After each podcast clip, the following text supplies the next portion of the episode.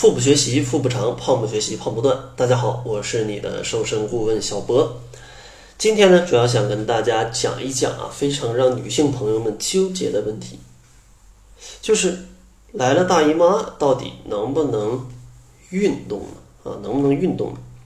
其实像这个问题，一千个人肯定有一千种答案，对吧？但是我觉得啊，这个大姨妈期间能不能运动，它是要因人而异的。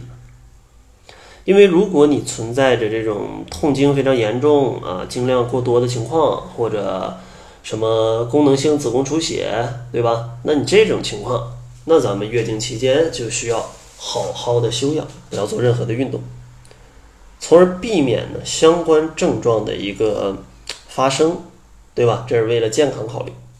但如果你没有这些困扰的话，那么在经期适当的运动反而非常有利于身体的健康。所以说，那就让我们来看看啊，这个生理期运动到底有哪些好处。首先，第一个啊，运动它是可以促进你的血液循环的，因为经期人本来就比较疲乏，适当的运动啊，它是可以使人精力充沛，对吧？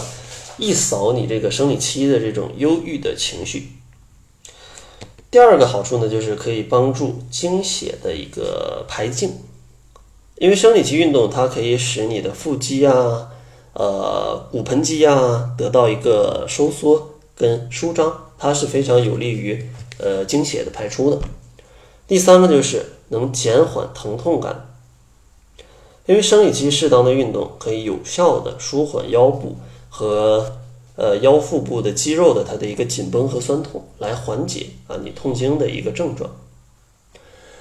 然后呢，这就是生理期运动的一个好处。但是呢，生理期也不是啥运动都能做的，所以说接下来有几个运动是不能做的啊。就比如说像跳绳、游泳或者仰卧起坐等这些针对啊腹部的一个运动。最好是不做的。另外，像快跑啊、竞技类的这种冲刺类的运动啊，咱们也不要做，因为太剧烈了。太剧烈，它震动就会过大，它就会增加腹腔的压力，导致经血倒流或者出血过多，它都是不太适合生理期去做的。那生理期应该怎么运动呢？其实生理期的运动应该分为生理期之前跟生理期之后的运动，因为在生理期前。一到三天吧，应该选择一种较为轻柔、舒缓、放松的这种拉伸性的运动。生理期之后呢，身体开始恢复，这个时候就要尝试一些慢走、慢跑的有氧运动。在这儿呢，给大家推荐一些啊比较安全的运动，比如说一些上肢的塑形训练，或者说瑜伽的一些伸展运动，或者像一些慢跑啊，其实这个问题都是不大的，它们都非常柔和，都非常柔和。当然，这些具体的运动动作还是推荐啊，K E E P 啊，Keep 这个软件去找啊，有非常多啊，有非常多的运动的教程。也希望呢，呃，各位减肥的姑娘们啊，听完这期节目，千万不要再以生理期啊为借口来去打断你的运动计划。其实适当的运动是完全没问题啊，适当的运动是完全没问题的。节目的最后呢，还是送给大家一份健康减肥一百一十五招吧。呃，这份电子书也是收集了三千多位胖友的减肥问题来整理出来的一份三百多页的电子书，相信它能解决你减肥当中百分之八十的问题。